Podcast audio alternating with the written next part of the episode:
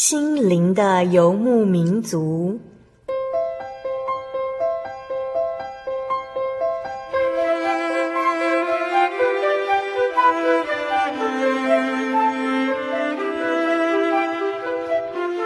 在这个谁都不管谁的后现代社会里，每个人的心灵都是游牧民族。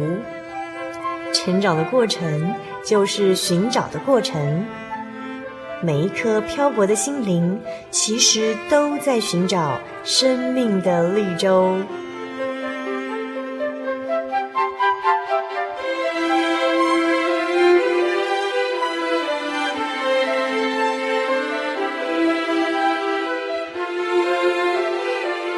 本节目由真耶稣教会台湾总会制作，欢迎收听。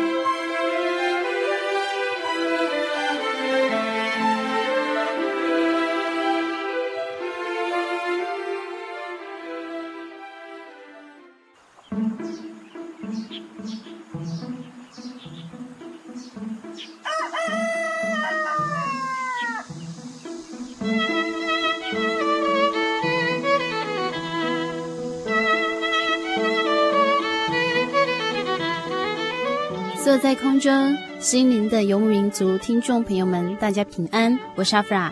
我们在昨天呢，一起度过了妇幼节，不知道听众朋友们是不是都把握机会，与家人好好的享受相处的时光呢？阿弗拉发现，其实真耶稣教会的弟兄姐妹非常有福气哦，在妇幼节的当天，可以全家一起到教会领受神的祝福，享受神所赐的安息圣日。不知道您昨天是不是也到真耶稣教会的会堂一起参加安息日，得到神的恩典与祝福呢？在今天六百四十七集节目《生活咖啡馆》，我们将与大家一起来谈谈妇幼节和家庭祭坛。说到妇幼节，相信大家都不陌生。在我们小时候，这一天是称作儿童节的。其实这是台湾很特殊的一个节日，近几年来只有纪念，不再放假了。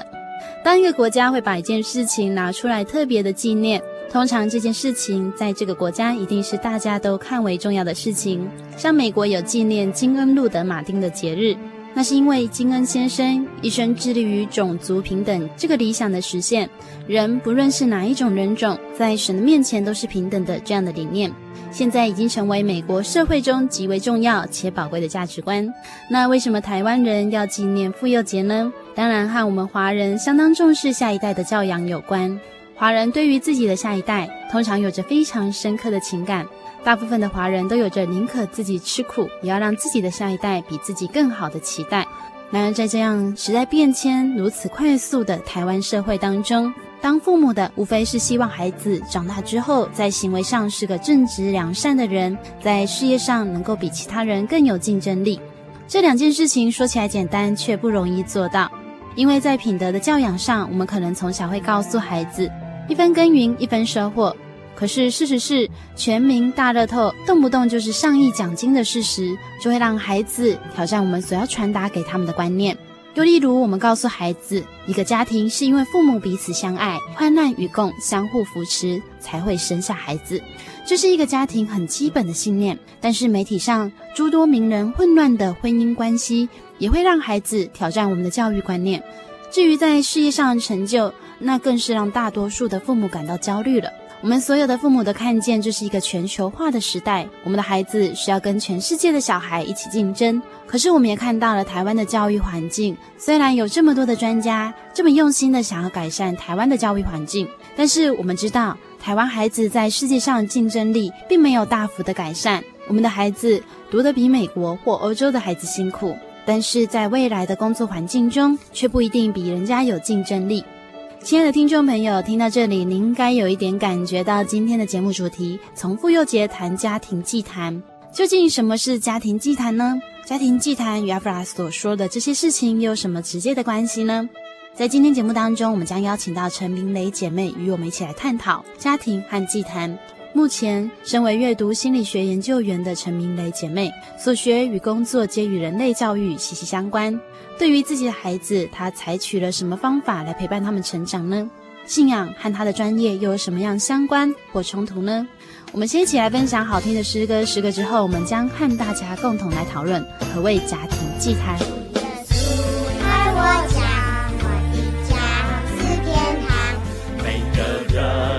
爱家，我的家有温暖。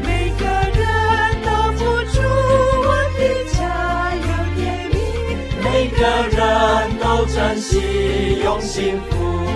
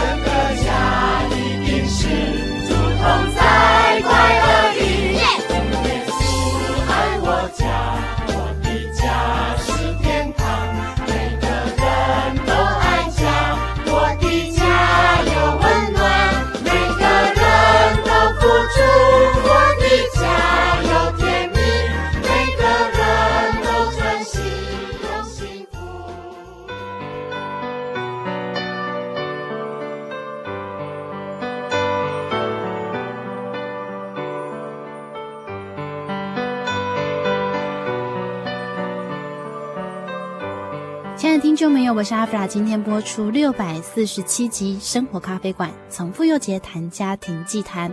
我们邀请来自信教会的陈明雷姐妹，她将与我们分享如何陪伴孩子成长，并且认识神，也要与我们一起谈谈家庭祭坛该如何一步步建立。那先请她跟所有听众朋友打个招呼。各位亲爱心灵游牧民族的听众朋友，大家好。那很高兴能够再一次在这边跟大家一起来分享神美好的时光。明雷姐妹，你是从哪一个学校毕业？大学的时候是台湾师范大学。嗯哼。早期传统的还没有开放师资培育之前，所以我是所谓的师范大学的公费生。那我在师大毕业之后，有在国中服务三年。三年之后，我再继续念研究所，然后念完我的博士学位之后，我就没有再回到国中任教，我就转到目前的工作，就是我在中央大学的学习与教学研究所啊，做博士后研究员。那我们的工作比较多是在谈怎么样帮助我们的小孩学会中文的阅读啊，因为我们相信说，小孩子只要学会了阅读。他们就可以从他们阅读的书本里面知道非常多的事情。我们常常会说，阅读其实是所有学科里面最重要的能力，因为透过书本，小孩可以知道过去的事情，知道未来在科学上要发生的事情，或者他可以知道西方国家发生的事情，或者别的国家。所以，阅读其实是一个通古今、贯中外的能力。那所以我们的工作主要就是在去看看怎么样明白小孩子怎么学会阅读，以及怎么帮助小朋友多知道怎么在阅读里面找到好的方法，让他们可以学到很多书本里面的知识。这样。所以，您的姐妹，你的意思是说，像现在很多小朋友他可能功课不好，或者是老师教他听不懂，是阅读上面可能有出了什么差错吗？如果他功课不好，当然很有可能是因为他在读课本的时候，他就已经比较辛苦。那他在读的时候比较辛苦，他后面的那个理解就也会比较辛苦。所以我们常常也是会在工作上鼓励很多妈妈，你要很看重小孩子从小阅读习惯的养成，因为这种事情呢，就跟你存钱很像哈。你本来有一块钱，你可以存到两块，你两块可以存到四块，你就会越来越有钱。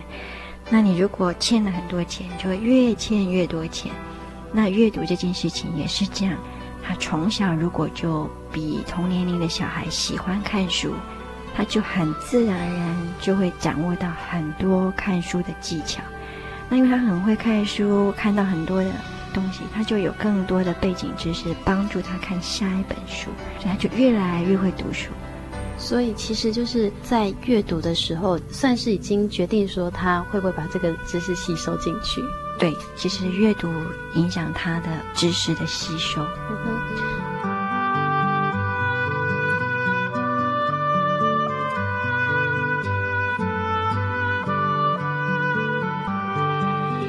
在我们今天的主题是要从妇幼节谈到家庭祭坛。那我想，呃，如果是常常收听我们节目的听众朋友就会了解，呃，在我们基督徒的生活当中，除了平时去教会啊，或者是自己读圣经以外，在家庭当中，我们也会有一个时间是所有家庭的成员一起来认识神的时间。我们刚过妇幼节，今天呢，我们要来分享的是如何去建立一个家庭祭坛。林雷姐妹，你是博士班才来相信耶稣。在之前，你对耶稣其实是没有一个认识的基础。那你要怎么去在家庭里面建立一个说可以跟小孩一起来分享神的时间？我是怀老大的时候来受洗的。那其实那个时候真的是我也自己对圣经没有什么明白。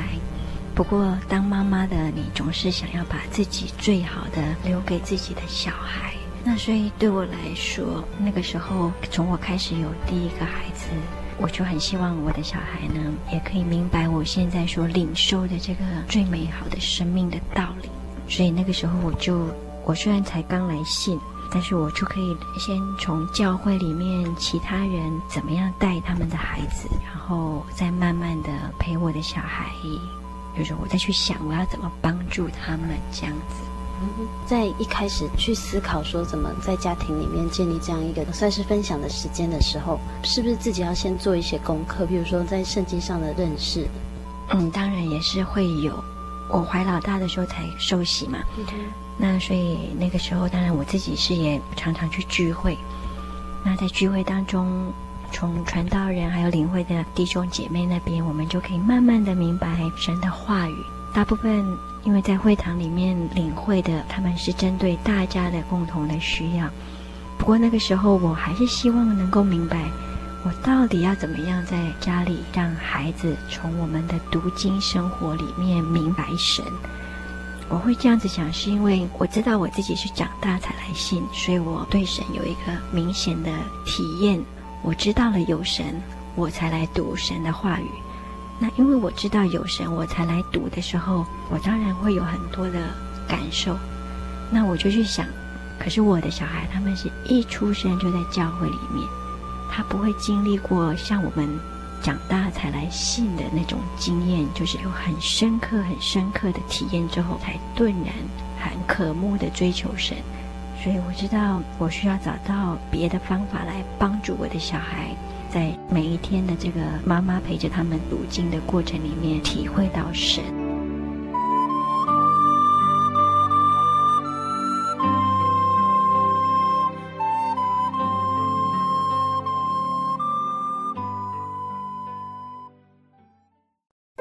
对圣经的道理好有兴趣哦，可是又不知道怎么入门哎。你可以参加圣经函授课程啊！真的啊？那怎么报名？只要写下姓名、电话、地址，寄到台中邮政六十六至二十一号信箱，很快的，你就会收到第一课的课程了。赶快去寄吧。嗯。圣经函授课程能循序渐进的引导您更了解耶稣基督的福音，得到生命的滋润和来自信仰的力量。本课程完全免费，欢迎来信台中邮政。六十六支二十一号信箱，请注明参加函授课程。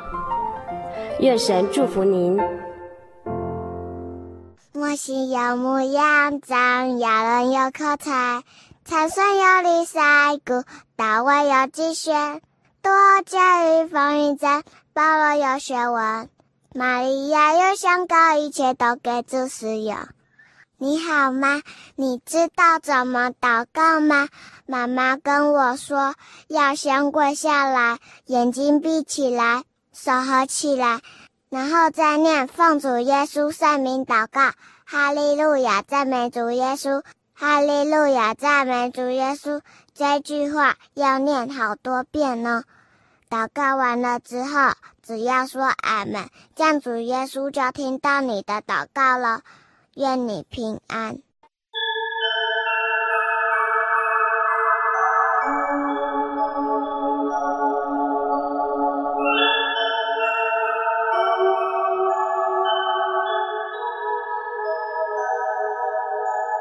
游走异乡山水，寻获心之甘泉。满溢心灵喜悦，尽在游牧草原。心灵游牧民族，陪你成长。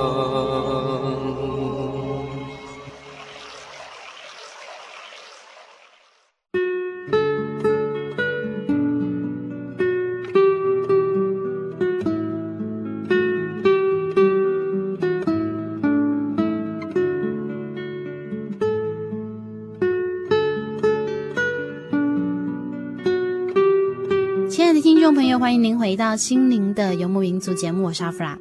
在上半段节目当中，明蕾姐妹与我们分享了，原来阅读与吸收知识是息息相关的。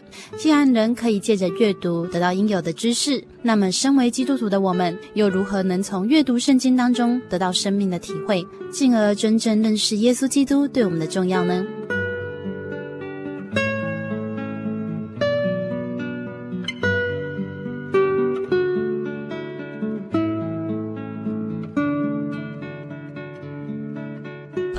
一直知道明磊姐妹你们家有家庭读经的习惯，但是其实我想对很多像慕道者的朋友，啊，甚至是从小在教会里面成长的一个家庭来说，怎么把圣经引导到生活上面，然后让他们觉得说，哎，其实圣经是跟我们很接近，或者说，哎，其实耶稣就在我们身边，那怎么能够做到这样子？嗯，这个当然会依照孩子的年龄不同，有一点点不太一样。其实，所有的妈妈大概都可以发现，孩子很喜欢听故事，他们也很容易把自己融入故事里面。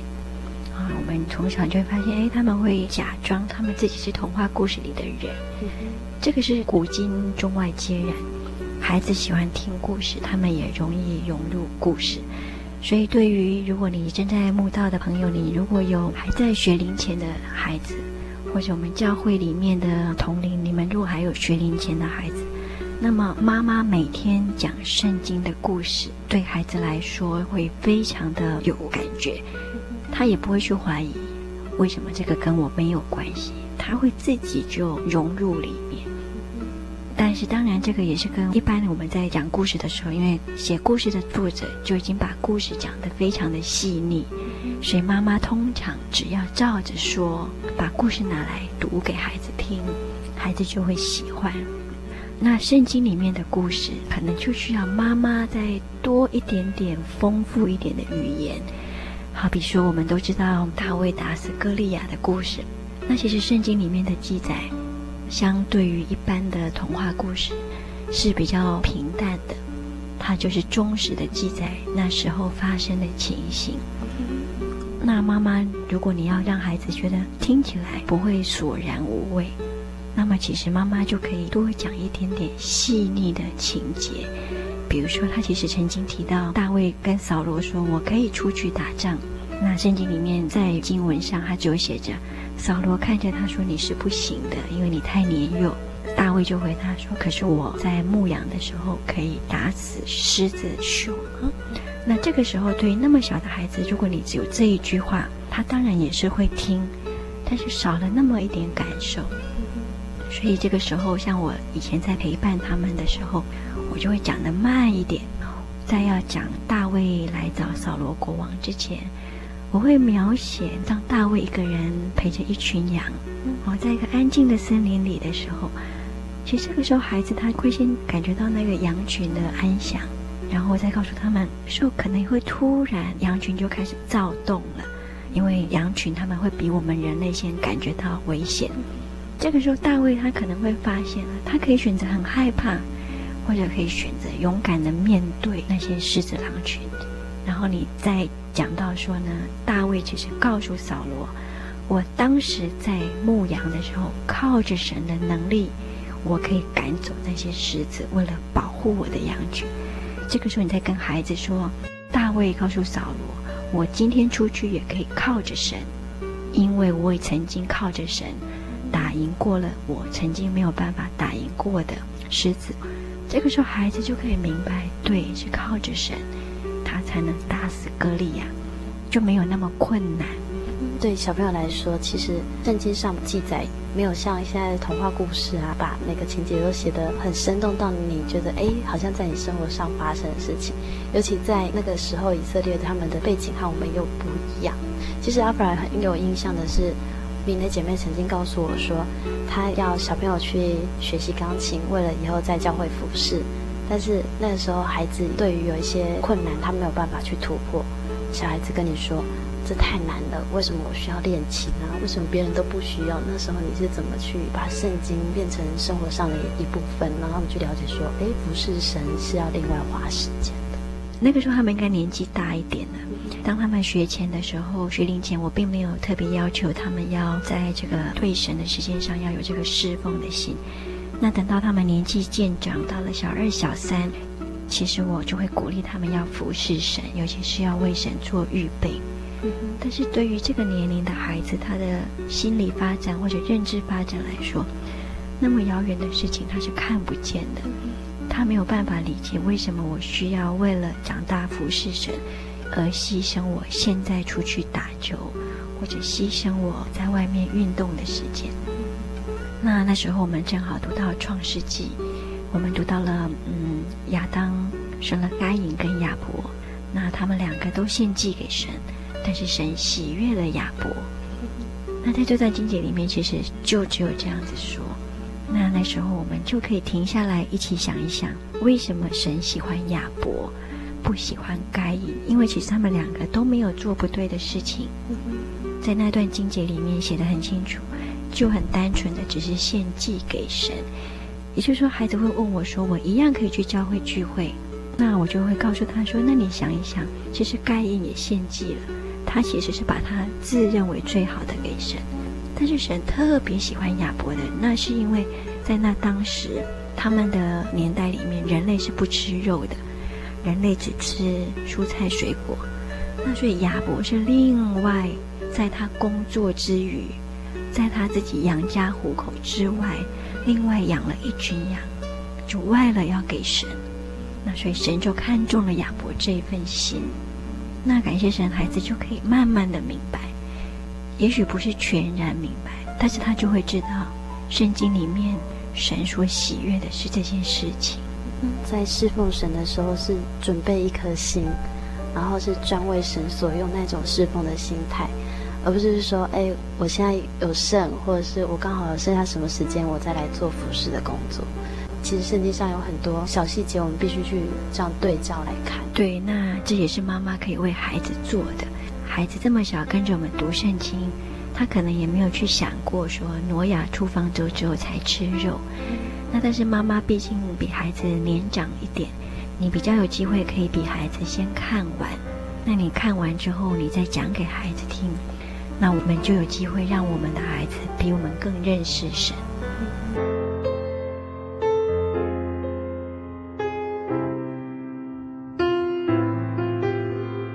呃，我们要怎么样在生活上，或者是在听到的时候，哪一张卷比较适合孩子？要怎么去挑选？有没有什么一些方法呢？我自己也不是很清楚，说有没有固定哪些经卷是孩子非读不可。但是我一直相信，爸爸妈妈要把这个事情先放在很重要的位置，那么神会帮助我们。所以其实我自己当然是从很基本的创世纪开始陪孩子读，那或者像福音书，或者像《使徒行传》，从这些开始，因为对于孩子来说，一些像我们所明白的先知书，可能如果他没有前面这些基础，也许他真的是没有办法马上明白。嗯哼，其实是这样子。我相信，像我自己长大才来信，我从来不觉得圣经的东西跟我没有关系。但是我常常也听过很多在教会里面长大的孩子会说，他们真的觉得没有关系。所以我就会去想，也许真的是什么地方让他们觉得没有关系。所以当我自己在教养我的孩子，当他们进入了学龄阶段，其实我就是先照着教会说的，教会都告诉大家，你要常常注重孩子读圣经，要陪他们。但是我很快就发现，我如果按照每天的那个读经进度表，哦，今天读完哪一章，明天读完，就是有一个固定的进度。因为我发现孩子好像不能明白，他们那个时候也才刚开始学会认字，他的阅读速度也还没有快到可以很快读完一章就消化。所以，其实我们常常是在赶进度。那在这个赶进度的过程当中，当然你还是可以看到孩子是有开始慢慢明白神，但是你还是可以感觉到他没有深刻。圣经是圣经，他还是他，生活还是我的。对，那我就觉得嗯不太对，我就开始会去想。那在这个想的过程当中，感谢神，我觉得神是恩待我们的神，因为我们有这个需要。那当我们祷告的时候，神也会帮助我们。所以呢，我就是在那阵子有一些疑惑该怎么改变的时候，我就刚好听到一个传道在领会的时候讲到了如何建立家庭祭坛。他说了一个我觉得很不错的观念，他说，其实这个圣经是神要写给我们的孩子读的，他有点像是朋友写一封信来给他，他应该自己就会想读。而且你不用规定他要读多少。如果是他的好朋友写信来，他会因为某一句话想起说：“哎呀，比如说某某某你好啊，你记不记得我们在哪里发生什么？”那孩子可能就会回忆起那些事情，他也不会想要急着往下读这一封信要说什么，因为光那个情感就让他很深刻。我就想，是啊，那既然这样，我为什么要勉强孩子很快读？也许他们可能需要深刻的去体会某一句话。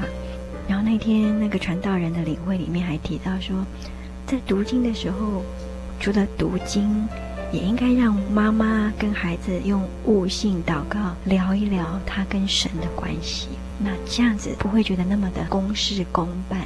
那我就回来就照着做，我们就真的就除了平常的灵言祷告之外，我就在读圣经之前。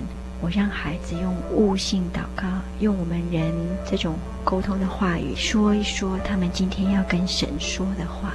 那的确在这个过程当中，我也听到了孩子对神的看法，我也比较能够知道他们到底跟神的关系到了什么样的阶段。我们就也把我们的读经的进度慢下来，那就开始觉得嗯不太一样这样子。一开始孩子要跟神讲话，会不会有一些比较羞涩的感觉，或者是说，诶，为什么我要跟神说话？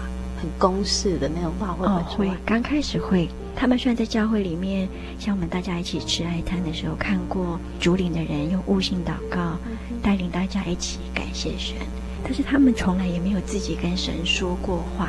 那后来我就觉得，这的确是一个很好的一个点，就是如果他自己从来不想跟神讲话，那我们又只教他哈利路亚赞美主耶稣，这个当然没什么不对。可是他如果从来没有建立起跟主耶稣说话的习惯，他当然也就不会觉得主耶稣在透过圣经跟他说话。这两方之间没有对话。刚开始我第一次要这样做的时候，小孩子也会说：“妈妈，我不知道要说什么。”那感谢神，那次的领会的传道也有说，小孩子刚开始一定会不知道要说什么，你就让他们从感谢神或者谢谢神三个字说出来，因为要练习这件事情，那就会改变。的确，那个时候我们一开始小孩子不知道说什么，那当然我们大人也可以说，所以当妈妈的我们就先说，比如我就先说啊，主耶稣，谢谢你。让我们可以在这边平安的一起读圣经，就这么简单的一句话，慢慢开始，那就一天比一天多。所以现在其实对小孩子来说，读圣经前的悟性祷告是很稀松平常，就是哎，又有到了跟主耶稣讲话的时间。对，而且他们也会，嗯，其实你可以感受到，当他的今天的生活里面真的有一些特别的体会的时候，他也会希望是他先说，嗯哼，就是说他会很想赶快跟主耶稣说。那感谢神，我我觉得这是一个很美好的过程。孩子自己会想跟主耶稣说，那他在跟主耶稣说的时候，其实妈妈也听到他的心事。对于我们现在很重视这种亲子关系哈，其实有的时候孩子真的也不知道怎么跟我们说，但是在他跟主耶稣说话的过程里面，我们妈妈就有机会体会孩子的心情。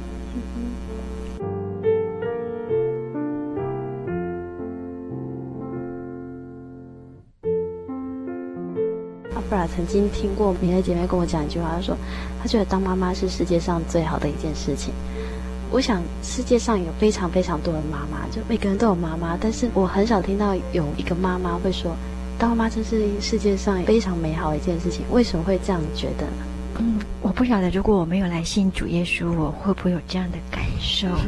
因为其实我们都知道，其实当妈妈有当妈妈的一些责任啊，比如说你要照顾小孩。你要多洗很多衣服，啊，你要为他们准备早餐，其实有很多属于肉体上的负担。但是我自己觉得，为什么我很喜欢当妈妈哦？一方面是可以陪着孩子认识神，这个过程当中我觉得很甜美，因为你就看着神亲自施恩带领这个孩子，就说你可以在妈妈的角色里面亲眼每天看见神的作为。那这种过程当中。相当的甜蜜，就是因为你看着他们一步一步走向神。我想，除了妈妈有这样的福气，可以每天看见神的作为，我也不晓得还有什么工作。就说以我目前我能够寻找的工作里面，你很难可以每天这样从早到晚都能见到神的作为。其实，呃，如果阿弗拉没有问明雷姐妹，大家应该不太清楚哦。明雷姐妹她虽然在做一个研究的工作，但是她大部分时间是在家里面。也就是说，你几乎孩子在的时间你就在。那现在有很多人要把小孩送去安亲班啊，或者是说他让小孩能够去补习。那为什么你不把小孩带到安亲班或是补习班？可能你工作没有办法做完，但是你必须就陪伴他们读书或是读圣经这样。这当然一方面是我们自己是学教育的，我们当然知道，其实孩子的成长是不能重来，过了就没有了。那妈妈的工作，若是神愿意，他们长大了，我还是可以工作，这是不可逆的。就是说，你换不回来，不是你以后赚很多钱可以买回来他们的童年。那我们学教育的也都知道，孩子童年的人格的养成，其实家庭扮演的最重要的一块。所以，其实我就算我没有来信主耶稣，就我们自己教育的背景。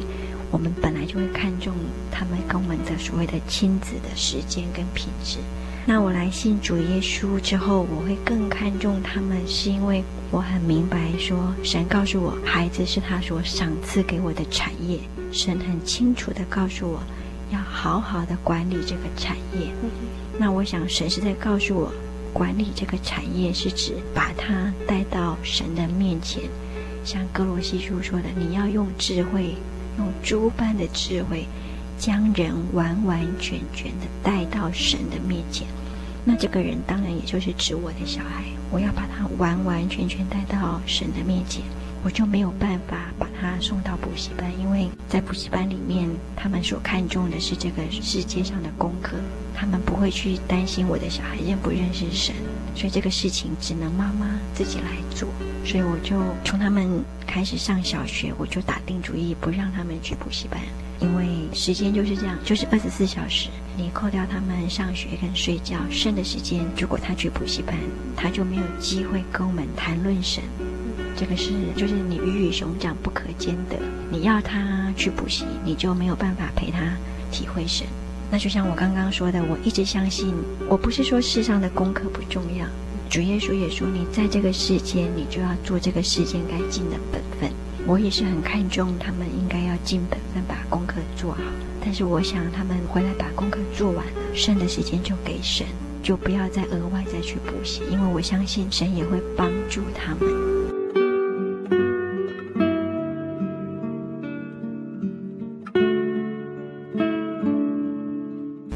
姐妹有跟我们提到，如果你学龄前的小孩，你可以从说故事开始。那大一点，你们可以一段一段圣经章节这样分享。如果爸爸妈妈他们想要陪小孩读圣经，应该要怎么样去做一个事前的准备工作？嗯，我相信很多如果是主内的弟兄姐妹，大家对圣经的熟悉度一定是够的啊。那如果是慕道的朋友，其实我们当然是先鼓励你们可以先来教会。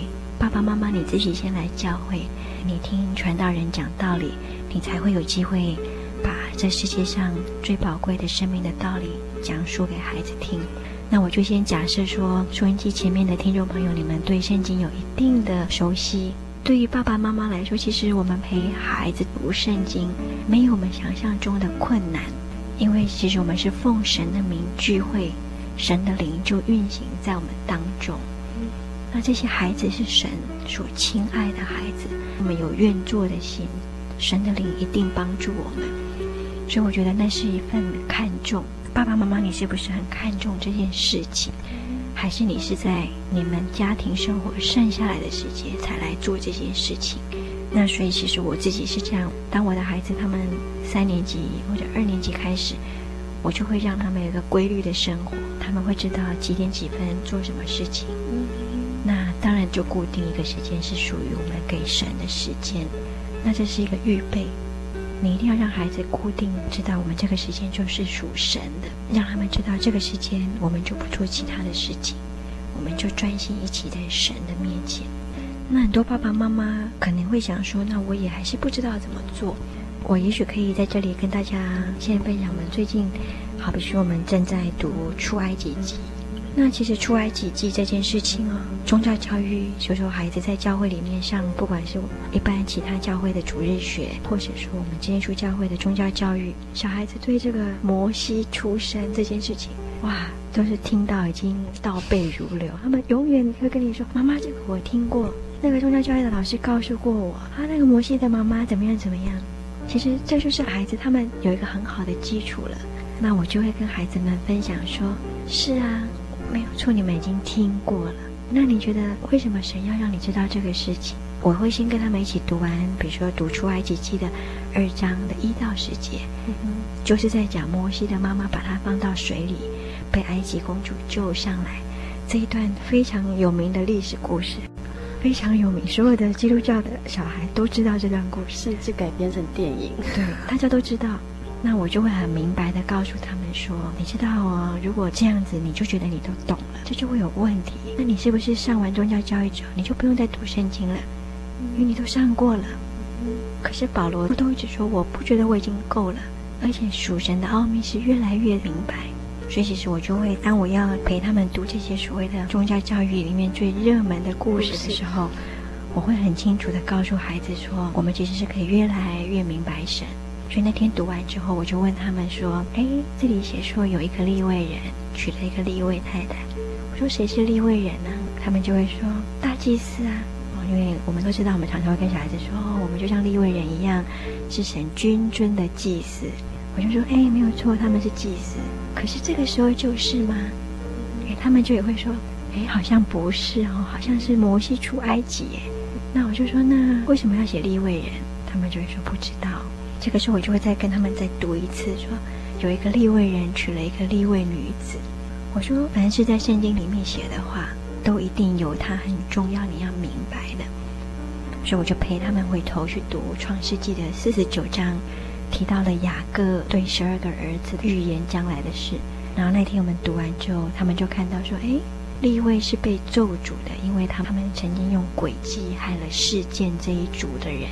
然后我就告诉他们说：“你看，其实哈、哦，按照雅各的预言，其实利未支派一点都没有福气，没有任何的福气。他跟犹大支派或者约瑟比起来，非常没有福气。”我就陪他们聊，说：“你看，当埃及国王下令要杀所有的男孩，其实不会只有摩西长得俊美，父母亲舍不得，然后把他藏起来。其实刚出生的婴儿，大部分都长得很可爱。”就算特别可爱，也不会只有摩西一个特别可爱。那么多小孩子在出生，可是啊，在希伯来书里面就有提到，摩西的父母因着信，把摩西藏了三个月。直到不能再藏了，我就跟他们提到说，这个因着信啊，是信什么？他们就说，两个小孩子就说信神的能力。我说他们信什么能力？他们也说不太出来。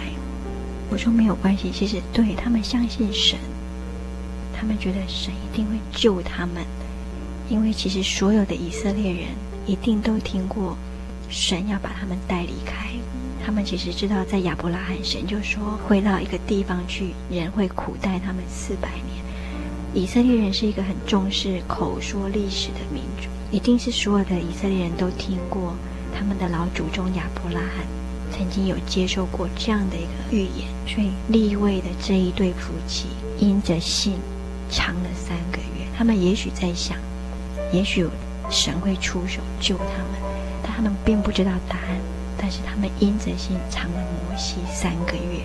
那我其实只是要让孩子们去想，这个因着信其实是非常重要的，因为在我们的信仰里面，我们常常也需要因着信等候神。因为其实，在那三个月当中，神从来也没有出口安慰这对立位夫妻。其实，在这个过程当中，你就可以看到孩子慢慢的学会说，真的不是只有宗教教育里面讲的，真的要慢慢的把圣经慢慢的读，他们就会很感动，他们就会想，哇，那摩西的妈妈要把摩西拿出去的时候，还是会很难过。我就说，可是这些难过，神一定看见的，所以你看，他就安排了埃及公主。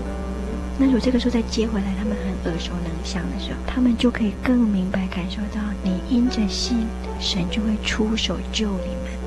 因为以前我们都只会告诉孩子说：“哎呀，就是那么刚刚好，埃及公主就刚好来到河边，是没有错，这个讲法是对的。”但是如果要孩子慢慢有更深刻的感动。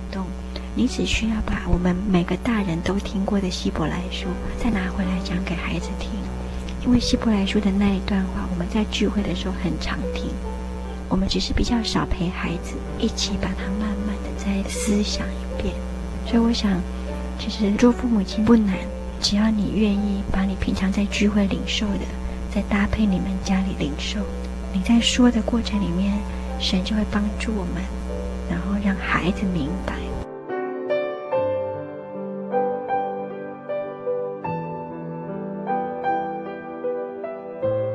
明蕾姐妹也是自从信主之后一直在教会里面，没有去参加什么活动，或者说特别推荐给我们教会的父母亲，或者是还没有接受福音的收音机前的听众朋友。嗯，我以前刚来信主的时候，感谢神，那时候我们新义教会的传道就有帮我报名参加那个大专班的神训班。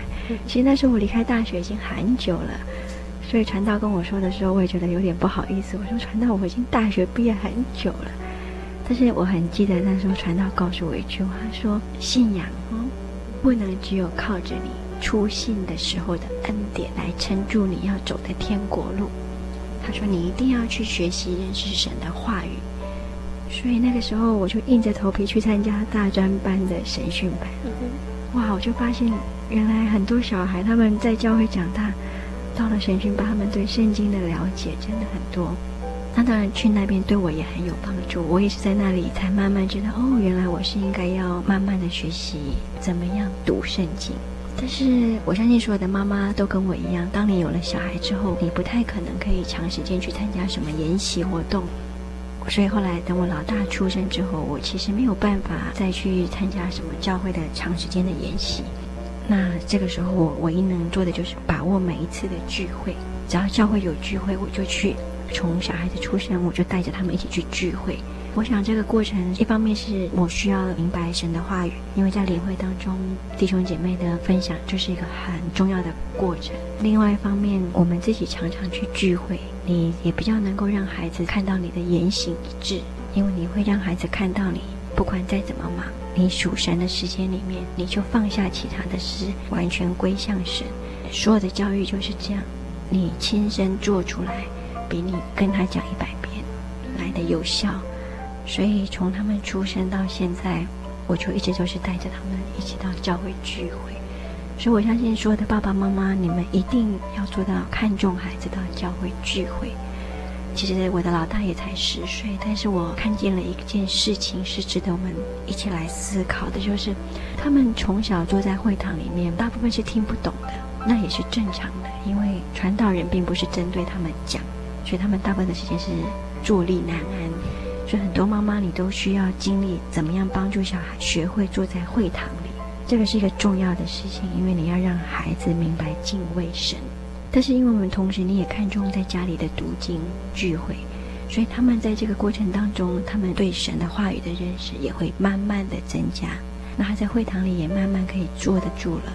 其实这个时候，我们就把他们从只是听宗教教育的故事，慢慢的引导到可以坐在会堂里面领受道理。他也会开始跟你慢慢分享。哦，那这个传道好像有说过，哦，那你就可以鼓励他说出来。在我们家庭一起读经的过程，那我相信这是每个妈妈都乐意看见的。你乐意看见你的孩子在会堂里面有所领受，我觉得当妈妈为什么很美好？你会看到，当我们一起去聚会的时候，孩子突然转头跟你说：“啊，妈妈，这个我们刚好有读过。”他的眼睛其实会有一种亮起来。我想那是他们跟神之间很特别的情感。那他就来跟你分享，因为我们就一起走过这段路。所以我相信，你只要愿意做，你陪着孩子读圣经，在属神的聚会的时间，就把他们从补习班带出来，带到神的面前，那么神就一定会让你看到那从神而来的作为。其实这是一个很看重教育的年代。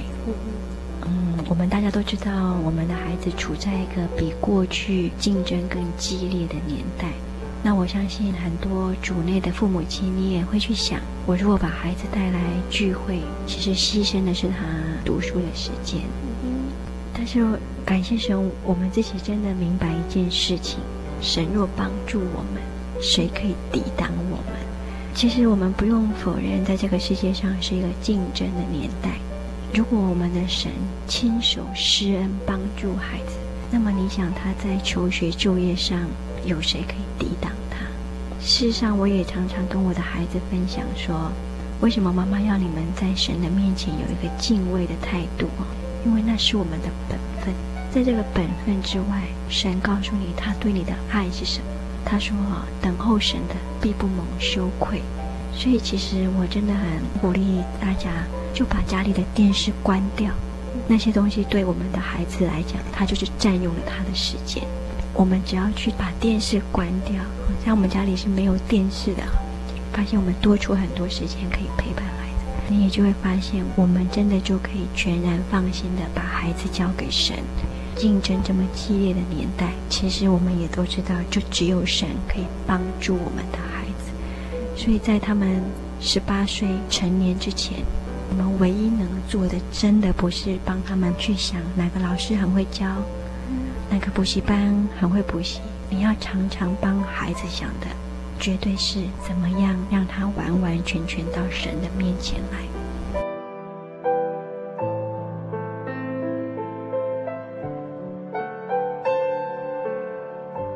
在刚刚，我觉得阿弗拉提了很多问题，其实有一个可能很多家长会问的，因为我小孩从小在教会中长大，在宗教教育中成长，然后甚至以后参加了学龄会、教会的活动。他自然而然就会认识神。为什么我需要花这么多的时间，每天都要陪小孩子去做认识神的工作？嗯，对我来说没有错。他们在教会长大，可是不表示他们知道有神，因为他们一出生就在神里面。他从来没有比较过没有神的生活是什么，有神的生活又是什么。对他来说，有神这件事情是自然而然发生的。也就是说，他们很有可能会是一个人在福中不知福的环境下长大。他可能还会跟你说：“我不觉得我有什么特别。”他们可能没有办法明白什么叫做他们一出生就是光明之子。每个礼拜有宗教教育，但是还是不太足够，因为宗教教育只是帮助他们更加有系统的认识神。可是宗教教育的老师没有办法每天在动作、生活、存留当中教他们认识神。那这个事情只有妈妈在家里可以做，你可以做到，真的是要凡事感谢神。那只有在家庭祭坛的分享里面，他才有机会去思考，我们有神的人真的不一样。其实我们如果说他们长大自然而然就会认识神，那么我想圣经里面就不会出现那些我们都看得到的一些例子，比如说像撒母耳的小孩。撒母耳是一个很明白神的人，他的孩子天天跟着他在服侍神，他的孩子也没有认识神。我们也看得到，在列王记里有那么多的国王，不见得跟他们的爸爸一样守神的律法。所以，我们就可以知道这件事情不会自然而然发生，一定是需要用心的教导。就像我们在种一棵树，你不会说啊，长大自然就会结果子，或者是哦，长大自然就会开花。对，偶尔也可以在教会里面听到大家会这样说：“哎呀，感谢神，就把孩子带来教会，他就会认识神。”这句话没有错，但是常常有的时候我们在说这样的话语的时候，我们也忘了父母亲在家里的责任。我们常会去想说，诶，我凭着信心把孩子带来，神就施恩恩待这些孩子，这的确也是。但是我们千万不能忘记父母亲的责任，在这个神的恩典当中，靠着神的怜悯，我们用心的教导孩子认识神。因为我们常常都说，哎呀，我们当然希望我们的孩子长大之后能够为神所用。那既然他们要能够为神所用，我们当然从小就要把他训练好。让他成为一个能够尽忠的工人，因为我们要给神的，也不可以是随随便便的。如果我们想到孩子未来要给神用的话，我们应该就不会觉得说，哦，我们随便养他，随便长大。对，你会很用心的。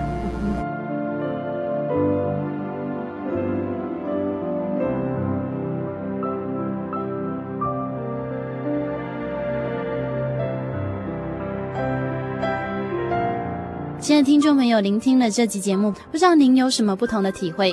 欢迎您来信与我们分享，也可来信索取节目 CD、圣灵月刊以及圣经函授课程。来信请寄台中邮政六十六支二十一号信箱，台中邮政六十六支二十一号信箱，传真零四二二四三六九六八。谢谢您收听今天的节目，愿神看顾你的全家。我是阿弗拉，我们下个星期再见。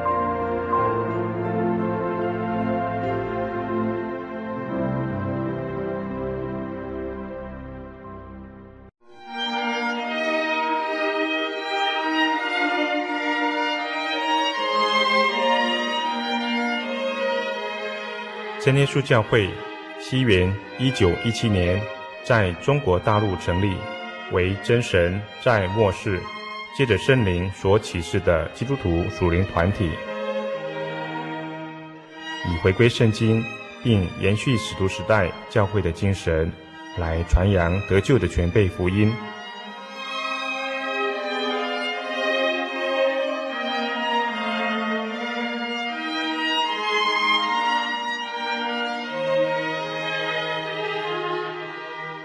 初期的传道工人，在圣灵的带领下，以真理和神迹奇事的彰显，来证实所传的福音，以能亲近耶稣，得着救恩。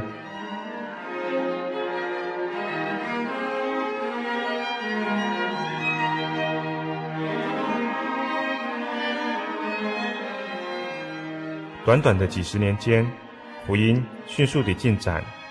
包括整个中国大陆及台湾，直到今日，福音也传达全球各地。欢迎您亲临各地真耶稣教会，查考全备的福音，共享生命之恩。